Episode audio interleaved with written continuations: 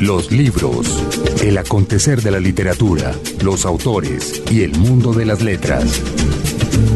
Iniciamos esta emisión de los libros por señal Radio Colombia, 50 estaciones que nos escuchan en nuestros horarios de domingo a las 8 de la mañana y de lunes a las 10 de la noche.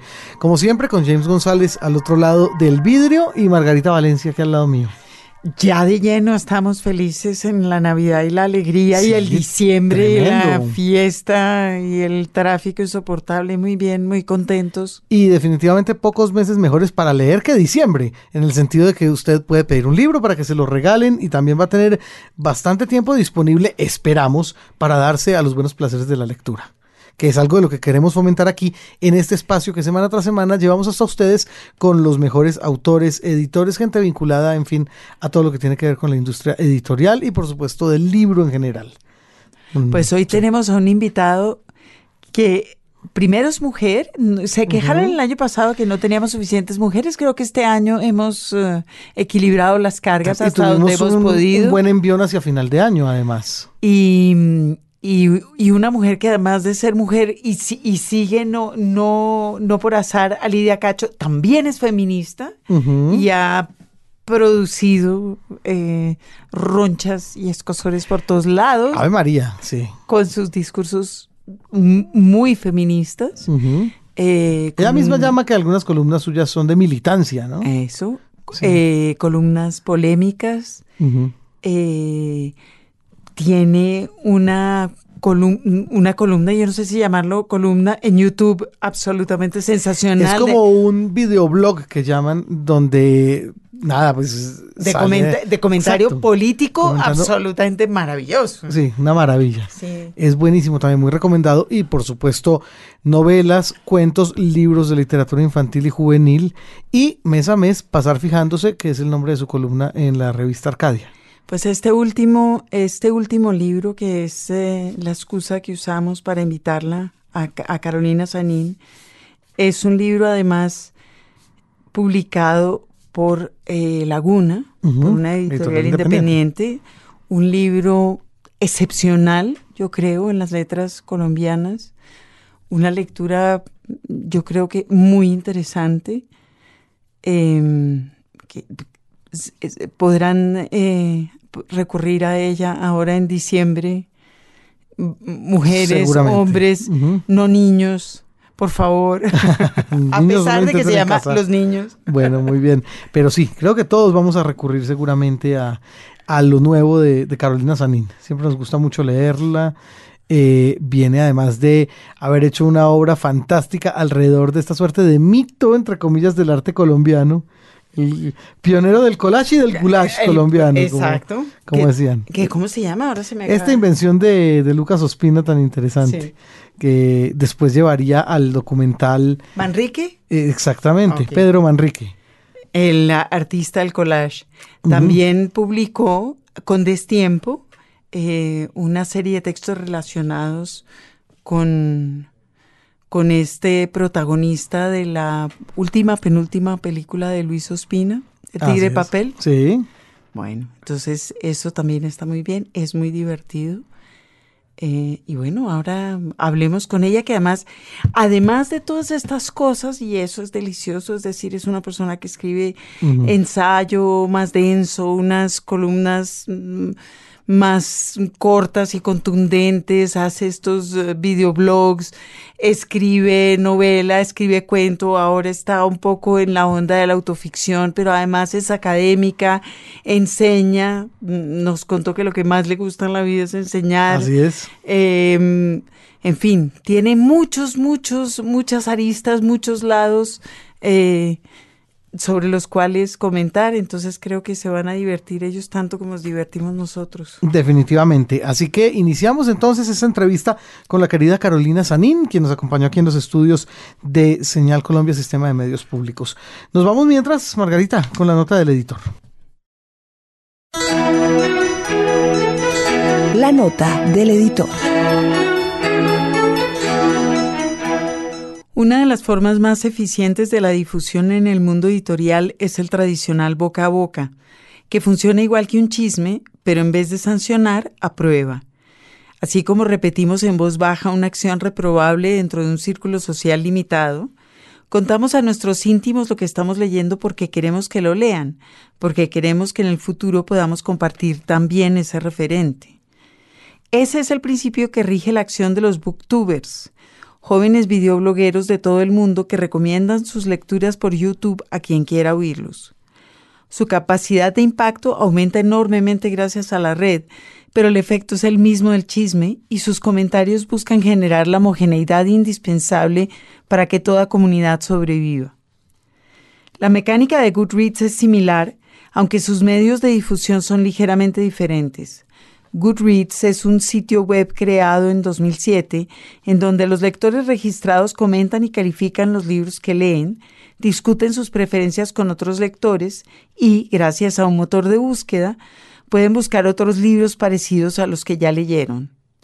Amazon compró Goodreads el año pasado por razones evidentes. Con más de 20 millones de usuarios, el sitio tiene información valiosísima sobre lo que lee la gente y por ende sobre lo que Amazon puede ofrecer a sus clientes.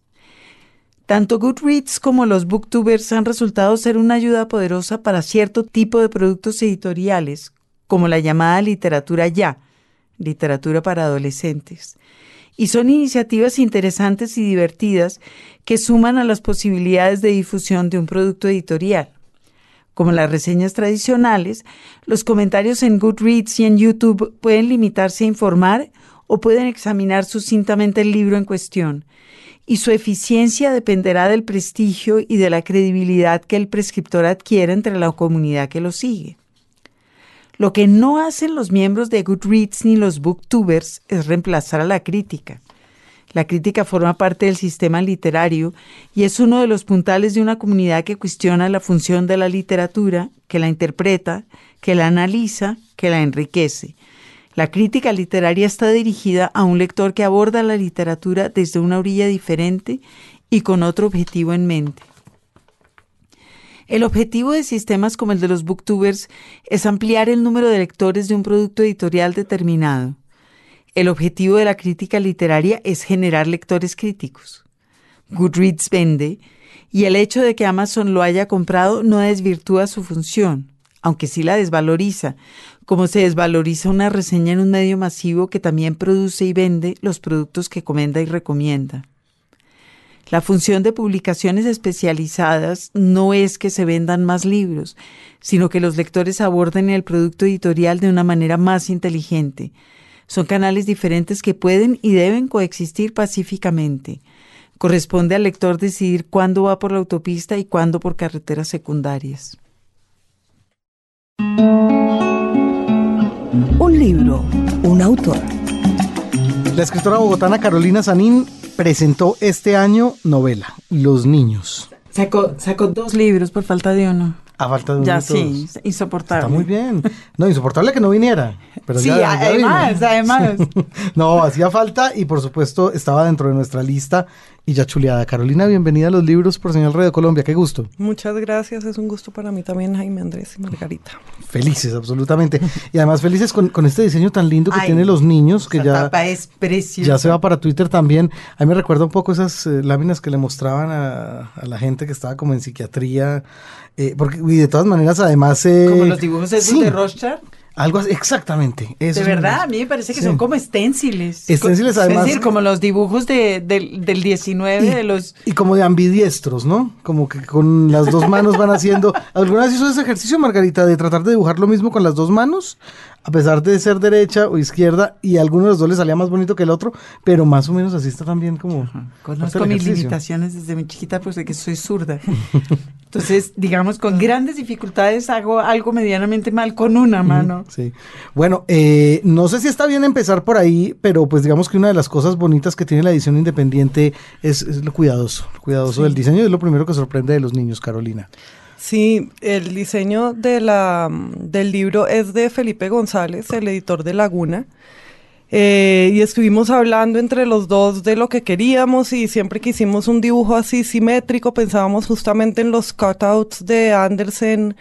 Yo tenía esa idea y luego Felipe se acordó de, no me acuerdo bien, es un nombre de artesanía mexicana de bordados de animales que también tiene dibujos simétricos así, entonces entre una cosa y otra Felipe hizo eso que a mí me gustó mucho. Tampoco, también la foto de autor es una silueta en vez de una foto. Y es una silueta de perfil, además. autor es sensacional, yo quiero una. Es buenísimo, es un perfil para el perfil de Carolina. Es genial, Sí. claro. Es buenísimo. Bueno, esa es una de las cosas que primero hace que uno se, se involucre, por supuesto, en lo que tiene que ver con la edición independiente. ¿Y los Después bonitos los hizo Felipe? Felipe los hizo, sí. Ahí está. A Felipe lo vamos a perder como editor, ¿verdad? Porque a él lo que le gusta más en la Súper vida buen diseñador. es diseñar, claro. Ujú.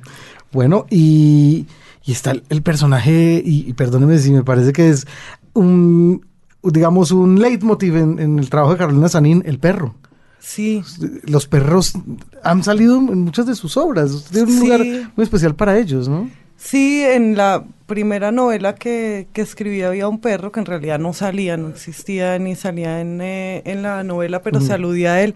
Y en esta, eh, la protagonista de la novela vive con un perro, con un, con un galgo, por eso los galgos de la, de la portada, y pues es uno de los tres, digamos, personajes de la novela. Pero además hay un perro que es un personaje de sus columnas. O fue un personaje de Ah, sus sí. columnas. Sí, mi perra, que es Dalia. de la vida real, Dalia, que es Ujú. una perra salchicha con la que, con la que vivo. Bueno. Tiene seis años ya. Y ahí hizo parte también de una incursión suya en la literatura infantil. Es cierto, entonces también hay un libro para niños que se llama Dalia, que es sobre esa perra, sí, los perros. Bueno, yo la primera noticia que tuve de Carolina Sanín, Margarita, me acuerdo muy bien, eh, fue como hacia el año 2003 también, como parte de una antología que sacó Planeta de jóvenes escritoras. Creo que Sí. cuentos, todos ellos, ¿no? Sí, Sí. yo creo que fue lo primero que publiqué que no fuera pues en revistas muy pequeñas como artísticas o de estudiantes, fue ese cuento en una antología de Planeta de jóvenes escritoras. Y sí, fue como 2002, 2003, ¿no? No me acuerdo Y bien. me- y me acuerdo de ese cuento, era muy, muy casero y me acuerdo que había una mesa que no le traía buenos recuerdos a la protagonista. Sí, es Entonces, no- verdad. Se llamaba Radio Clásica, era sobre Ah. el radio justamente. Bueno. La radio. Estábamos hablando ahorita, eh, por fuera de micrófonos, con Carolina de los cuentos y las revistas, de cómo lo- las revistas y los cuentos se nutren mutuamente y cómo eso es algo que ha hecho que el cuento coge en Colombia. Pasa Sí. un poco eso acá. ¿A usted le pasó cuando hacía cuentos? Yo no he leído cuentos suyos nunca. ¿Le pasa? ¿Escribe cuentos regularmente? Sí, escribo cuentos, escribí cuentos, en este momento no escribo muchos cuentos, estoy escribiendo otro tipo de textos cortos que no son exactamente cuentos, son como unas narrativas autobiográficas con ensayo. Bueno, estoy tratando de hacer eso, pero, pero cuando escribí los cuentos que luego formaron parte de un libro de cuentos que se llama Ponque y otros cuentos que publicó Norma, que ya no, que ya no existe, pues fueron casi todos cuentos que antes publiqué en revistas, ya fuera revistas online o revistas en papel, casi todos, no todos, y no digamos los principales, pero desde luego que dependen los cuentos de las revistas, ¿no? Porque uno no es no se pone a escribir o es muy raro, yo creo para los autores contemporáneos sentarse a escribir un libro de cuentos. Es muy arduo además, ¿no? Porque es que hay que empezar muchas veces en un libro de cuentos. Es como si tiene ocho cuentos, pues es como escribir ocho obras, es escribir ocho obras. pues- Entonces, uno quiere publicar cada una de esas piezas cuando las la tiene listas. Claro, eh, hay muchos autores que han pasado por aquí por los libros y cada uno de ellos, por ejemplo, cuando está metido en el asunto del cuento, nos han dado una razón específica por la cual escriben cuentos. Hay, por ejemplo, el que está lleno de niños en la casa y entonces lo único que puede pensar es en historias breves. ¿Recuerda usted. Margarita? Claro, Sí. como, como decía Carver, no, no se acuerdan ustedes Claro. en, en las memorias de Carver, en ese librito chiquitito que publicó Norma, que se llamaba La vida de mi padre, él decía que siempre escribía corto, fic- ficción eh, corto, porque tenía que llevar la ropa a lavar y cuidar a los niños, no Sí, tenía tiempo claro. de escribir una novela. Algo así. Claro. Ahora, el, el óbice que muchos de los de esos mismos escritores eh, han argumentado aquí para escribir cuentos es la supuesta falta de comercialidad, si existe la palabra, del, del cuento como género. Dicen Sí. que, que no se vende tan bien como una novela. Pues sí, se supone que eso es cierto, se supone que la gente compra pocos libros de cuentos y por eso los editores también po- compran pocos libros de cuentos, pero es que yo no sé, no sé qué tanto de verdad ya en eso, no sé, no conozco las cifras y a veces me parece que es como una leyenda que se alimenta a sí misma, ¿no? Los editores creen que la gente, que los lectores no compran ni leen cuentos y los escritores creen que los editores tampoco compran cuentos. No sé qué tan cierto sea.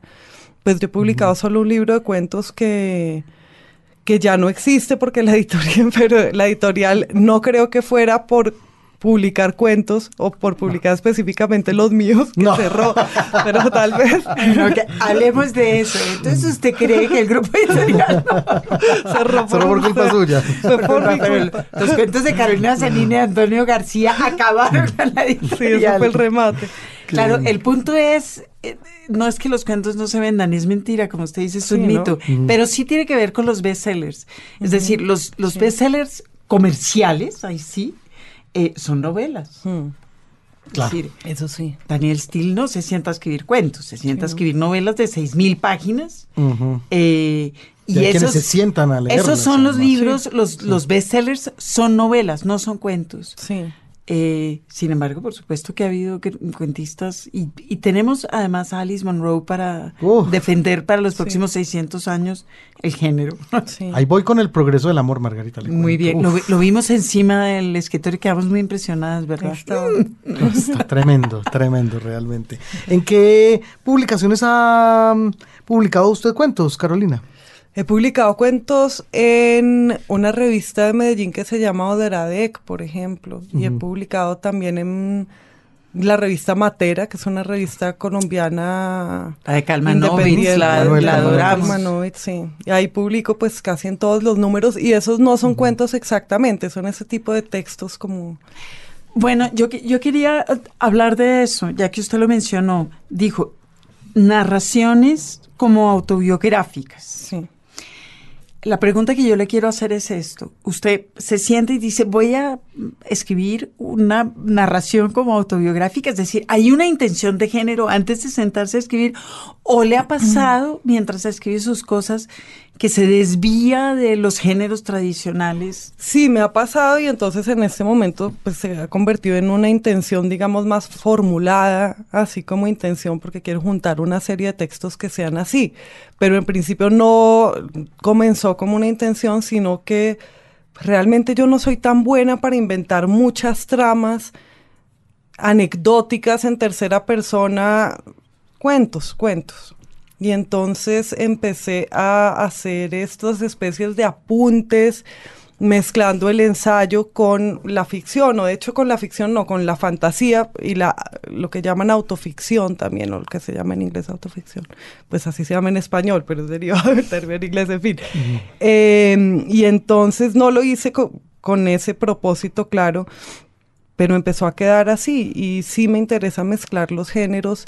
Ahora puedo decir que lo hago con una conciencia de estar haciéndolo y de que creo que eso es bueno para la eh, literatura contemporánea o algo así, pero desde luego desde el comienzo no empezó así, sino porque era lo que podía hacer y lo que sentía que era más... Eh, como más fértil. Si mezclaba los géneros, pues podía a veces aprender o entender cosas de los, de los textos que resultaban, ¿no? Y volvemos a Matera. Matera es una, es una revista que, que, comentamos aquí siempre, que nos gusta mucho. Volvemos a las revistas y los cuentos, y que es quizás la más experimental de las publicaciones que hay ahorita en el mercado colombiano, si es que se puede hablar de publicación y mercado colombiano asociado con Matera, que sale, creo que cada vez, bueno, como uno o dos números al año. Más, más, como, como tres, ¿no? Como tres o... Pero, pero que es realmente extraña. Eh, usted llegó ahí porque conocía a Kalmanovitz, porque conoció la revista y le ¿cómo se siente en esa en esa compañía?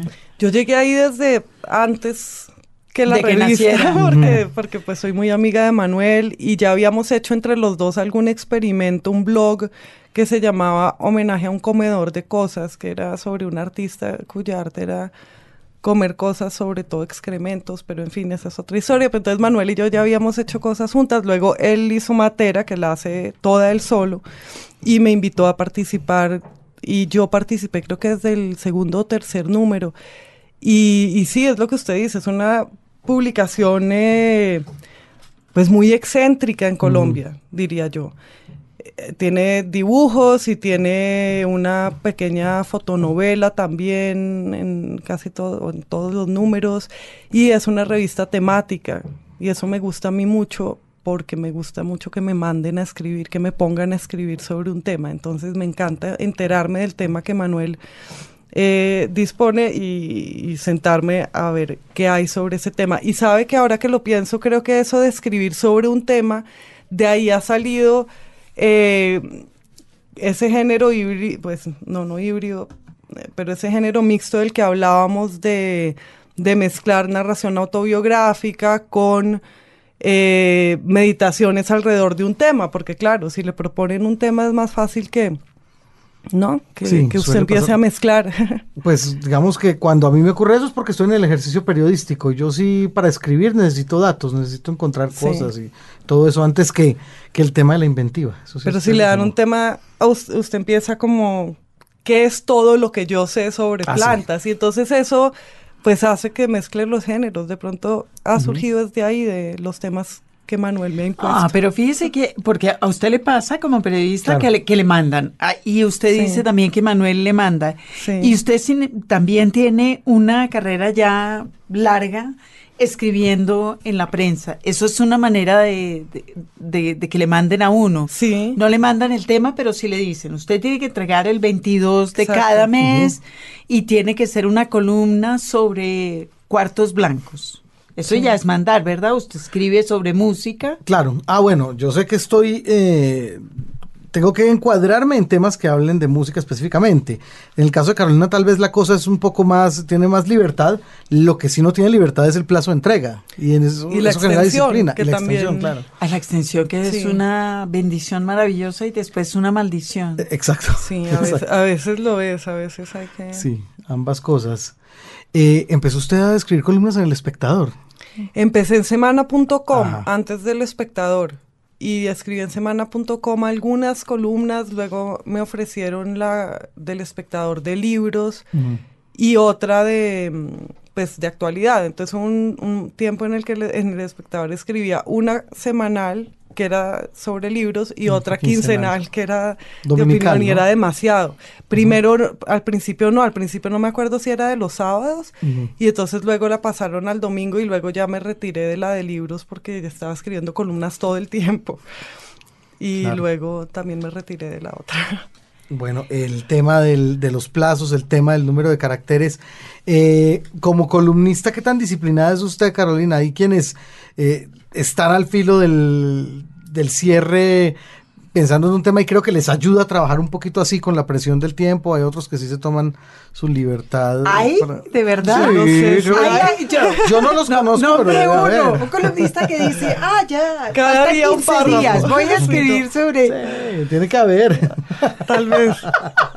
No es la experiencia personal, Margarita, pero eso quiere decir entonces que Carolina hace parte de ese grupo. Del grupo mayoritario que las escribe el día antes o el mismo día. Eh, y se me van muchas horas, en realidad, pues es un día entero dedicado a eso.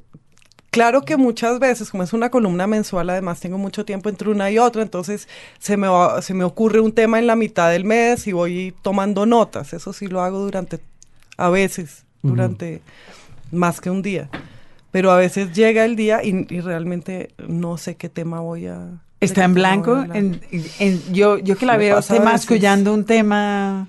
Eso lo hago mucho, pero a veces sí llega el día y no sé. O tengo como tres o cuatro temas que pueden ser. Y sale un quinto que no había pensado. Sí, sí, por ejemplo, en esta última columna que entregué ayer, pues tenía como dos temas ahí que podían ser o no. Pero fui a Cali el fin de semana y nunca había ido, entonces conocí Cali, pues eh, la semana pasada y conocí Buenaventura, entonces terminé tan pronto como llegué escribiendo sobre eso porque era el día de, de la entrega y así bien. pasa. Sí. ¿A usted le pasa que llega a escribir una columna en blanco? Sí, claro, Margarita, claro. Sí, claro. No, yo, yo no puedo, yo ya sabrá, me moriría de la ansiedad. No, terrible, terrible. Y aquí volvemos a eso que decía Juan José Millas también cuando lo tuvimos aquí, que él no ha incurrido en aquella famosa columna de no se me ocurre de qué escribir esta columna. Ah, no, no, esa no, eso sí no. Eso sí es demasiado. Pero es puede- la manga que siempre ha de tener uno Puede una vez en la vida. Pero, pero puede ser un buen campanazo. El día que uno diga, voy a escribir eso, uno dice ya. Voy, Ya salió. voy a empezar a hacer otra cosa, empanadas argentinas. Voy a empezar a hacer otra cosa, sí, es como la carta que empieza, no tengo palabras, ¿no? Así o es. algo así. luego, no, o sea, Pero es un clásico en todo Pero, caso. pero yo, yo quiero ir, ya que nos, nos metimos por aquí, a, a señalar una columna sobre libros, crítica. Sí. Estamos hablando de crítica. Eh, en un país en donde, por lo demás, la gente dice que no hay crítica. sí. Eh, una columna más densa, más masticada, que es lo de Arcadia. Mm. Eh, y estas otras columnas que ya no escribe, que eran las de las de la picana, Sí. ¿verdad? Sí. ¿No? Eran las de, Sí. Eh, ¿Cómo manejaba esos registros? Pues era difícil. Era, por ejemplo, la columna de libros era muy difícil de escribir, porque además la escribía cuando vivía en Nueva York y no tenía ni idea de qué libros había en librerías acá. Y entonces era, me daba muchísima ansiedad y terminaba escribiendo a veces sobre cualquier libro que supiera que estaba traducido al español, porque no, no tenía mucha selección, no tenía los libros allá. Pero eh, luego vino la columna de semana, que eran columnas de opinión, pero largas, porque casi que no tenían límite de extensión. Eso era rico porque era solo online. Entonces, Claro, eso es una ventaja del eh, punto com. yo cogía un tema y le daba y lo miraba desde todos lados. Y es así que, la, y como eran mis primeras columnas, además es así, es, llegué a escribir una columna durante dos semanas y le ponía más y la corregía, así que en algún momento lo hice también. Es una buena escuela las Sí. columnas, ¿verdad? Sí, total. Sí, total. Y, y sobre todo el primer año de escribir columnas, porque de verdad empieza, uno las trabaja tanto hasta que da con el chiste, con un mecanismo, son mecanismos retóricos Mm. que Y con una finalmente voz. funcionan y con una voz. Y entonces luego empecé a escribir las del espectador, que eran columnas sobre política y sociedad, digamos, algunas eran sobre temas más de actualidad que otras, había otras muy domésticas también, alguna que escribí sobre el embarazo de mi perra, o bueno, esa es la que ahora recuerdo. Eh, y luego están las de Arcadia, que trato de que sean más como pequeños ensayos y de temas casi nunca de actualidad. Pues de actualidad en tanto que puede ser una película que está en cartelera o una serie que está al aire, pero a veces no son para nada de actualidad. Y a veces hay temas tan urgentes que sí son de actualidad que las columnas de Arcadia también terminan siendo un poco políticas, que no es como quiero que sean, pero hay temas que no, que siento que no puedo dejar pasar, entonces se vuelven columnas eh, pues de activismo, digamos, feministas sobre todo, he escrito algunas. Ujú. Y entonces me hace falta a veces la columna del espectador para tener esas dos cosas separadas, como la crítica, el análisis cultural de la, ¿cómo llamamos a lo otro? Pues de la opinión y activismo político. Bueno, justamente, usted... Como de la opinión cotidiana inmediata. también, sí, pero de pero yo quería pescar otra cosa ahí, que es que esas columnas de opinión del espectador de, hey, eh, la semana pasada el senador Sutanito dijo que, ajá, y yo creo que tss, tiene huevo. Sí, Digamos, es esa columna. sí. Usted la mezclaba con lo doméstico. A veces sí, sí. Eh, y yo estoy pensando que es muy femenino eso, de lo doméstico y de lo doméstico en las columnas y que no recuerdo en este momento a ningún hombre que haya escrito jamás sobre lo doméstico. En cambio, tengo columnas maravillosas en la cabeza de mujeres. eh, por ejemplo, la mujer de Muñoz Molina. Ah, Elvira Lindo. sí. Elvira Lindo Claro, escribe las columnas domésticas más deliciosas del mundo. Sí, son fantásticas. Eh, sí. ¿Cómo llegó ahí al tema de lo doméstico?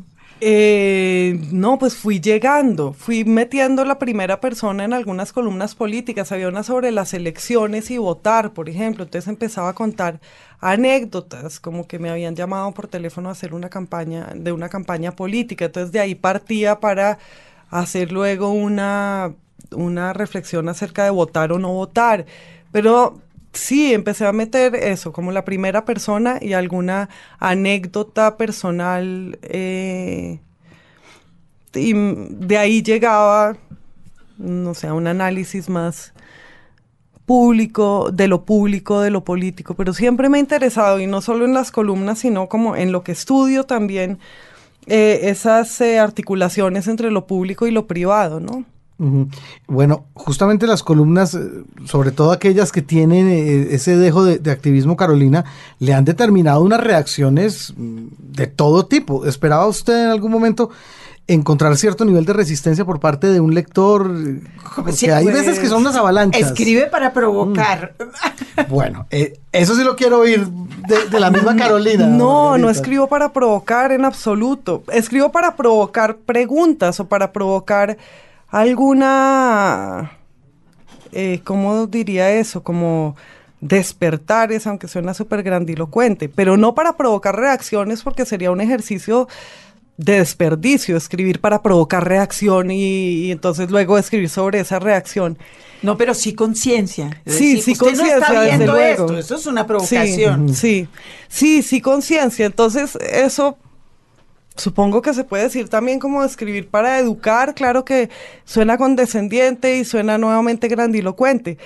Pero bueno, volviendo a la pregunta, no, yo no me esperé que hubiera esa reacción de tanto odio a tantas columnas, como de tanta violencia y que la gente se sintiera, o algunos lectores tan vulnerados, no solo por... eh, por la opinión, sino por, en últimas, por quién soy yo. Y en eso vuelvo a lo que Margarita decía sobre mezclar lo doméstico, lo personal con lo público. Yo creo que cuando uno escribe columnas, ya que está necesariamente hablando de ética y está necesariamente poniéndose en un, eh, en un lugar desde el que juzga, desde el que juzga sobre todo éticamente, entonces también tiene que ser confesional, porque si uno supone que ha llegado a un lugar o que está en un lugar desde donde puede ver Opinar. actitudes, opinar y tiene que decir también yo soy, yo soy esto, yo soy así, o yo efectivamente no, no estoy a la altura moral que pretendo al criticar a los demás. Tiene que confesar eso. Y yo creo que la cosa confesional, y eso sí que me ha sorprendido, la cosa confesional choca muchísimo. Entonces recuerdo esa columna en la que hablaba del embarazo de mi perra u otra en la que hablaba de una vez en que me- no pagué un servicio público y para que no me lo cortaran me inventé una historia que tenía un bebé y, y tal. Y, y escribí esa columna para confesarlo porque realmente me pareció muy mal hecho. Pero suscita tan una cosa visceral espantosa cuando uno lo que está es justamente pidiendo perdón a veces no o redimi- o creyendo que se que lo pueden redimir los demás. ¿No le sucede que sus lectores de alguna manera, como, como a- que es a lo que están habituados los lectores de columnas aquí, eh, esperan de usted una línea y no una duda? Y eso Sí. de alguna manera es lo que más piedra les da. Pues ahora que lo dice, creo que sí, porque eh, los lectores de columnas muchas veces esperan que el columnista les diga algo que ellos mismos piensan y entonces identificarse con el columnista y sentir que su opinión que compartían en privado con sus amigos mereció estar publicada de alguna manera. Entonces simplemente... Pero si lo que leen es puntos de vista que tal vez no se les habrían ocurrido como como una columna, por ejemplo, en la que yo contaba que el- la uniformización de las niñas de rosado pues equivalía a una burka o algo así. Ah, Yo misma discutí esa columna con varias personas, sí, no la leí nunca, pero con varias personas furiosas. Sí, pero, el pero mucha gente no eh, discutía acerca de cosas que la columna no decía, pero la columna pues analizaba esa pues ese hecho de que a las niñas se les uniforme de rosa mientras que los niños se vistan de todos los colores y como el rosa desde luego era es un color que imita por lo menos la idealización del color de la, de la carne. Entonces, en fin, y ofendió a muchísima, muchísima gente, pues muchísima, muchísima, no, porque eso no lo lee muchísima gente en todo caso, ofendió a 10 o 12 personas Que son muchísima gente Que en la vida de uno.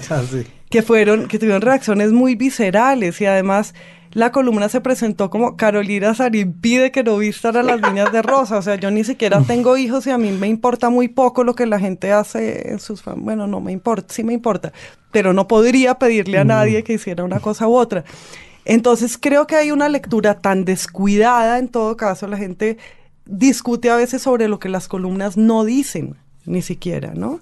Sino sobre sus propios temores. Y entonces eso pasa, que hay una gente reaccionando sobre sus temores, creyendo que alguien se los está pinchando pues con un palo. Los libros. Señal Radio Colombia.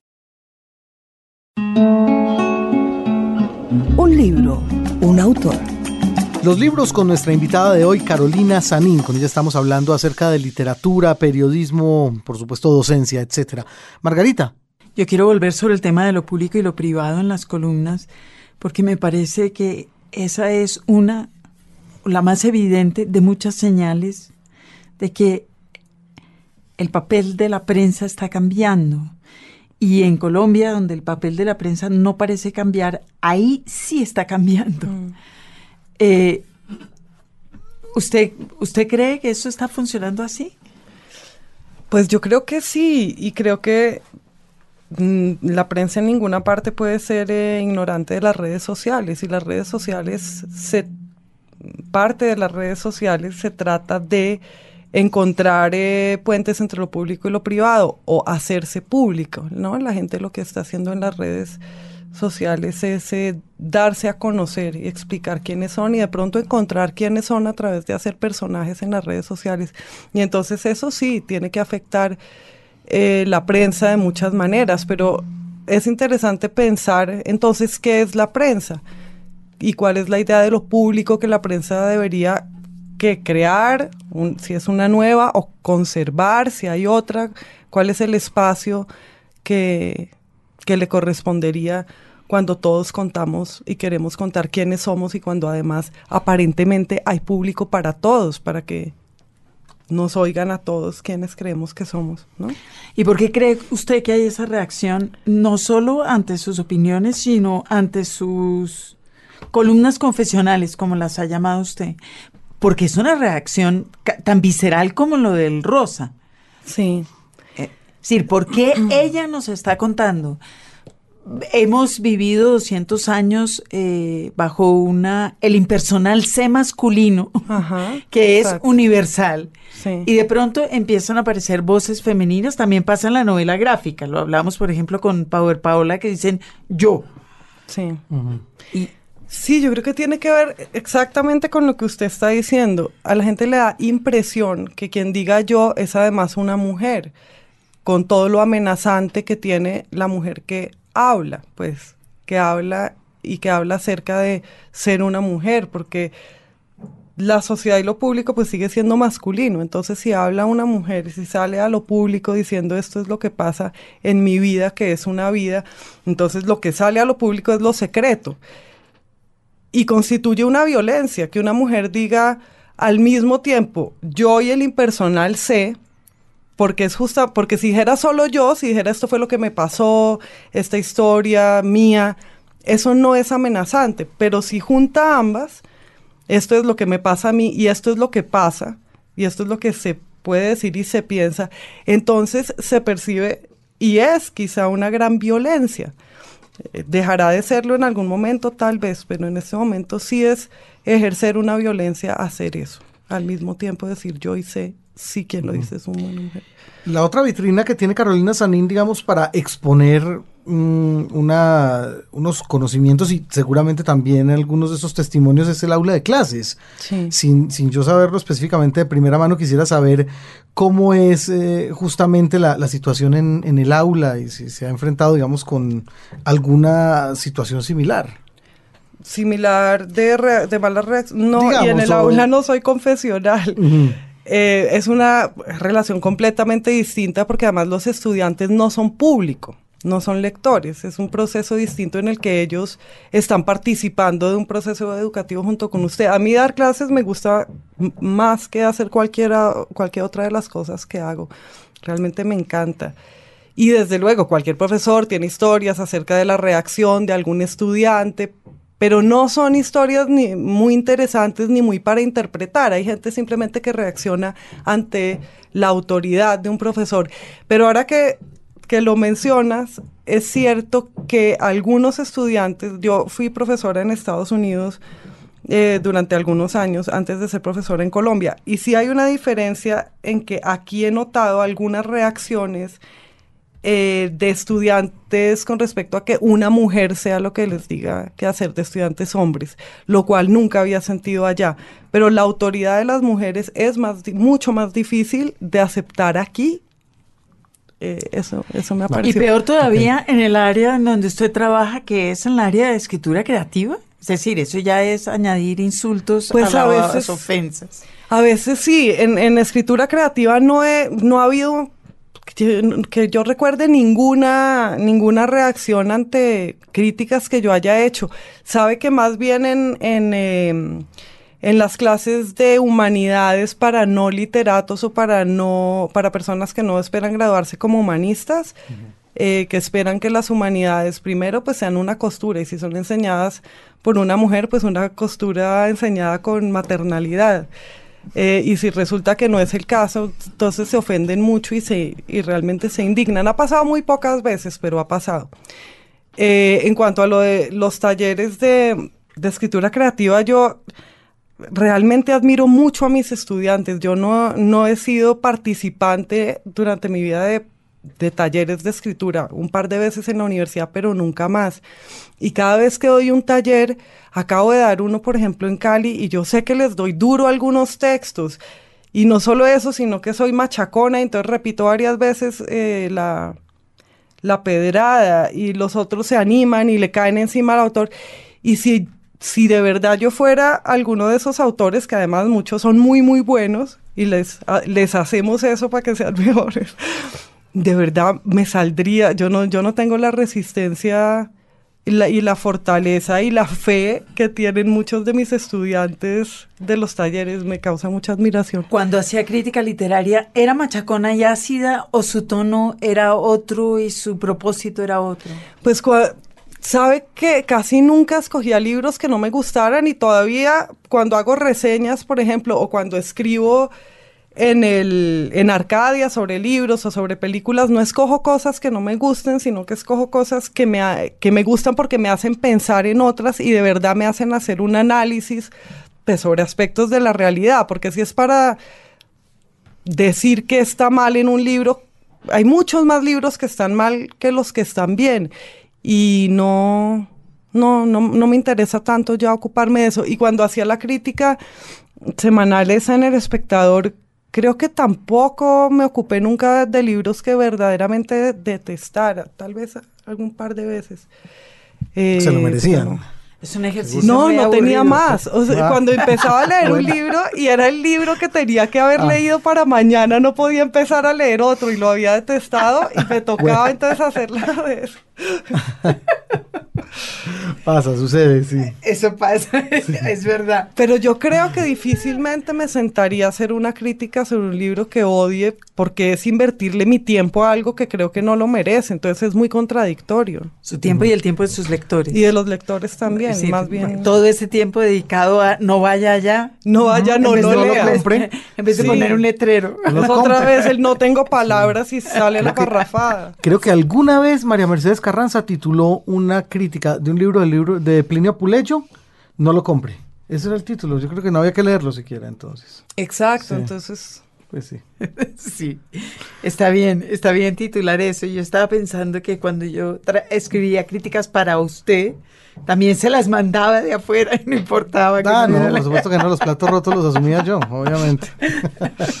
La revista Cambio, qué buenos tiempos. El aula es un lugar en donde eh, la mujer está cómoda, tradicionalmente. Sí. Eh, las aulas universitarias más recientemente, las aulas de la educación elemental anteriormente, porque por alguna razón que a mí se me escapa, eh, está bien que las mujeres eduquen a los niños Y a los jóvenes, sí. y a los jóvenes, aunque su participación en lo público en otras áreas no está bien. En fin, eso está para discutirlo. Sí. Eh, yo me quedé enganchada en su idea de que muchos de los de sus estudiantes o algunos de sus estudiantes en ocasiones esperan eh, una actitud maternal, porque es la razón por la cual el aula es un espacio femenino. Pero yo no iba ahí, yo iba a los niños, en donde usted lo que hace, entre otras muchas cosas, es revisar las ideas establecidas sobre la maternidad. Sí, pues en, en Los Niños, que es la mi última novela que publiqué este año, trato de pensar sobre la maternidad y eh, sobre la maternidad como un enamoramiento entre dos extraños, como una relación entre extraños. La historia del que se cuenta en el libro es la de una mujer que a la que encuentra un niño, un niño que no es nada de ella y no se sabe por qué la busca a ella y no se sabe nunca de dónde viene el niño.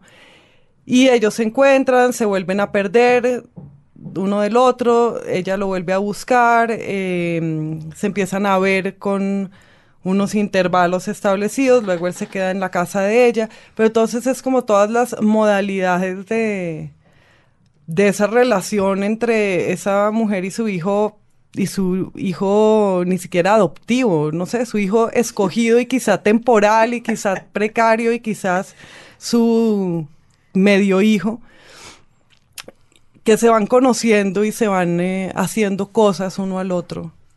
Bueno, pues en esa novela rompe la regla número uno de la maternidad, que es que toca. Sí, es obligatorio, todas las tareas de la maternidad son obligatorias. Toca que las madres quieran a los hijos, toca que las madres acompañen, toca que estén em, emocionadísimas. es decir, todo eso que toca, sí. que es esencialmente lo que es la maternidad, lo que toca, o la, o la, la esclavitud eh, más sensacional, como diría Doris Sommer, eh, usted lo rompe ahí. Nada toca. Sí, no, nada toca porque estos son dos extraños, ¿no? Y, y pues eh, parte de la reflexión era sí en torno a todas esas mentiras que se dicen de la maternidad, yo creo que no solo cualquier madre, sino cualquier hijo sabe, y son las ambivalencias de la maternidad. Bueno, y todos que no sean madres ni hijos, o que todo el mundo lo es, pero quiero decir que todos sospechan, todos sospechan que el amor entre las madres y los hijos pues es el, amor y el drama más complejo. el que no sabe, el que no sabe también lo sabe. Entonces trataba de pensar en eso, pero otra cosa que toca aparentemente en nuestras sociedades también es toca tener hijos. Y entonces el libro también exploraba, sin que fuera, sin que sea en ningún momento un ensayo ni sea sociológico, eh, cómo se conforma una relación entre una madre y un hijo que no son madre e hijo uno del otro. ¿No? Una mujer que justamente no tiene hijos y un niño que no tiene madre, que son ya 12 transgresiones. Todos los niños tienen que tener madre y supuestamente todas también las mujeres, todas las mujeres tenemos que tener hijos. Em, y eso, se me olvidó qué más iba a decir. en la, el epígrafe de, de la novela es sacado de una película que yo adoré. Ah, sí. Adoré. De una película que se llama Gloria de John Cassavetes. Y el diálogo es. En esa película se establece como una relación así, aunque en un, en un contexto completamente diferente. Yo quiero que usted la lea, primero la traduzca, segundo libremente, tercero nos explique si de ahí surgió esa idea o... Sí, el epígrafe es un, un diálogo, un fragmento de un diálogo de esa película Gloria de Casabetes y dice, dice Gloria, eh, una vez te pregunté si podía ser tu madre, tú no querías eso. Y dice Phil, que es un niño, ¿quieres ser mi madre? Podría ser mi madre, yo no tengo madre ya no tengo madre. Así que podría ser mi madre. ¿Por qué quisiera ser mi madre? Y replica Gloria, no, no lo sé. Simplemente quise aclarar las cosas. Dice el niño, eres mi madre, eres mi padre, eres toda mi familia. Eres incluso mi amiga, Gloria. Y eres mi novia también. Y entonces sí, es una relación entre, eh, la película cuenta una relación entre un niño que tiene como ocho años, ¿no? Y esta mujer que lo, que lo rescata de una matazón. sí, es un niño chiquito. Sí, es un niño chiquito y ella es una mujer mayor, una mujer que está como en, no sé cuántos años tendrá, entre 50 y 60. Entonces, cuando yo la vi, que fue hace casi 20 años, me fascinó, me fascinó esa relación que se ve muy poco representada en la literatura o en el cine, de una mujer que ya no va a tener hijos y que no puede tener hijos y que no los tuvo, y un niño que no es su hijo y que no es un hombre. Y que, al que le falta mucho para ser y una mujer que es todo menos maternal. Que no es maternal, es el prototipo de, sí. del eh, detective malo, pues. Y el niño que en su propia imaginación es un hombre, ¿no? Porque lo será alguna vez. Y, y la película que tiene un montón de errores eh, y que no es de las mejores películas de Casabetes, a mí me gusta mucho. Y empecé, cuando la vi, quise escribir un ensayo sobre la película y, quise, y empecé a ver otras películas que trataban de esa misma relación de una mujer mayor y un niño. Y entonces luego imaginé que escribí un ensayo sobre todas esas películas. Y lo dejé ahí, no escribí nunca, creo, ni una palabra al respecto hasta que se mm. convirtió 10 años después en esa novela. En una novela. Hay muchas, porque yo pienso, aunque no se me ocurre ninguna que el lugar común en el cine también es del hombre gruñón que descubre su lado maternal al lado de un niño que le endilgan sin saber a qué horas. Eh, pero la mujer gruñona Sí, y solitaria. Que, no, Que, claramente no tiene hijos porque no quiso tenerlos. Es, es, es, era, bueno, muy rara hace 20 años y hoy sigue siéndolo un poco. Sí, sigue siéndolo, es cierto. Es mucho más familiar la relación entre el hombre y el niño o la niña que hace que el hombre sea madre, que este niño que de hecho no hace que la mujer que no es madre sea madre, sino que es otra relación la que se forma, es una seducción muy particular. Eh, hay varias películas. Es una relación perfecta donde una mujer puede ser lo que se le dé la gana, como responde el niño. sí. ora, un hombre de negocios, ora un asesino, una gran cocinera. O una novia. O una novia. Es decir, como es todo el mundo, un pedacito de, de cosas. A las, a las mamás les toca ser mamás todo el tiempo. Sí, es, cierto, verdad. Es verdad. Bueno, entrados en gastos, Margarita, me parece que es momento para que nuestro invitado y a los libros, Carolina Sanín, nos comparta un fragmento de los niños. Bueno, pues voy a leer un fragmento de, de hacia el final, hacia la, la segunda mitad, que trata de cuando este niño está viviendo con esta mujer que se llama Laura, el niño se llama Fidel, al comienzo en realidad no se llama Fidel, se llama Elvis Fidel, pero ella le empieza a decir Fidel y él se va a quedar por un tiempo en la casa de ella y entonces ella empieza a pensar sobre meterlo al colegio y es un capítulo eh, humorístico, se puede decir, o por lo menos quiere serlo. Entonces, es el capítulo 14. En Bogotá, los colegios nuevos dejaban sus folletos promocionales junto a las cajas registradoras de la Olímpica para la consideración de los compradores cuyos hijos hubieran sido expulsados de instituciones más reputadas. Sus nombres evocaban comarcas elegantes, Liceo Mónaco, Instituto Nuevos Castillos de la Loire, Academia Mi Peloponeso, Colegio Toscano Completo. El Toscano completo se presentaba en su folleto como un plantel experimental atento a las necesidades estilísticas de los alumnos y devoto de la estructura dramática de la vida humana. En el texto se explicaba que algunas vidas estaban divididas en tres actos, a la manera clásica, mientras que otras tenían uno solo y otras cambiaban de acto, comillas, como cambiarse el calzón, comillas. El buen conocedor de la constitución pueril podía determinar cuál era el caso de cada niño y administrar los saberes en concordancia. El toscano recibía estudiantes en cualquier momento del año y funcionaba en tres locales del viejo centro comercial de Los Héroes, donde termina la avenida Caracas y empieza la autopista norte, entre tiendas de mercancía varia, pero especialmente de ropa de punto, barata pero no tanto, de lana acrílica lila, turquesa y salmón se había fundado hacía tres años e iba ampliándose a medida que sus alumnos avanzaban. En aquel momento ofrecía los grados primero, segundo y tercero. Los regían un par de hermanas disque italianas, las Zanini, que se turnaban para enseñar todas las materias, incluida la de música. La ubicación de las clases en el centro comercial era provisoria, el folleto lo ponía en italiano. El colegio había tenido su primera sede en una casa del barrio de la Soledad, donde funcionó en alquiler hasta cuando murió el dueño de la casa y los herederos decidieron demoler su heredad para construir un edificio de lofts. En la última página del folleto del Toscano completo había fotos de los lofts y dos números de teléfono para quien estuviera interesado en hacerse propietario. El principio pedagógico que regía la institución era lo de la estructura dramática de la vida, pero su inspiración regente era la, comillas, admiración por los perínclitos hombres de la Toscana, divina región de Italia comillas. Cada año sus actividades se ponían bajo el signo de un hombre del pasado. El año en que Fidel entró era el de Giotto, un pastor que un día, siglos atrás, estaba dibujando a sus ovejas en una piedra cuando un pintor mayor que pasaba por ahí descubrió su habilidad y lo animó a que se convirtiera en pintor como él, según se contaba en el folleto. Por su edad, Fidel debía entrar a primero. Antes de matricularlo, Laura lo llevó a que conociera el sitio. A la salida, él dijo que los niños que más eran como él eran los de tercero, que eran más. En el último grado había ocho, en el segundo había cinco y en el primero solo uno.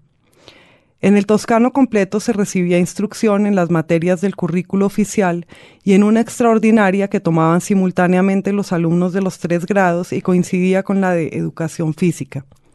Si Fidel le dijo a Laura la verdad, la materia especial se enseñaba en el parqueadero del centro comercial para que sin el estorbo de los pupitres los niños pudieran hacer posiciones, que debían de ser los ejercicios físicos, mientras hacían los propiamente extraordinarios, que eran de, comillas, creatividad.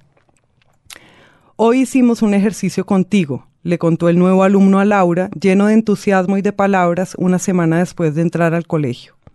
Aprendimos bendiciones y maldiciones y teníamos que bendecir a una persona que es parecido a prometerle algo, que significa ver, que en el futuro uno está dándole un regalo, o sea, viajar en el tiempo. Se hace imaginándose que uno le da a la persona un vestido en el que está pintado lo que ella necesita para que lo que necesita quiera ponerse en la pintura y caiga del cielo. La señora Zanini dijo, ¿para quién pensaremos el vestido? Yo dije que para ti y Luis Palomeque, que es otro niño, dijo que el vestido tenía pintado un huerto para que en la realidad te cayera un huerto, que es el lugar donde crecen las plantas de comer, y no tuviéramos que salir todos los días a comprar comida porque yo le conté que nos la pasábamos en la Olímpica. Entonces una niña de segundo preguntó cómo iba a bajar un huerto del cielo si los huertos suben de la tierra. Luego hicimos el ejemplo de las maldiciones que también fue contigo. Laura le pidió que le explicara qué eran las maldiciones. Él dijo que eran lo que ya había dicho. Ella le dijo que no había dicho nada. ¿Las hacían para que pasara qué? ¿Cómo las habían hecho? La señora dijo que son lo mismo que las bendiciones, dijo Fidel. ¿Cómo van a ser lo mismo? Los libros. Señal Radio Colombia.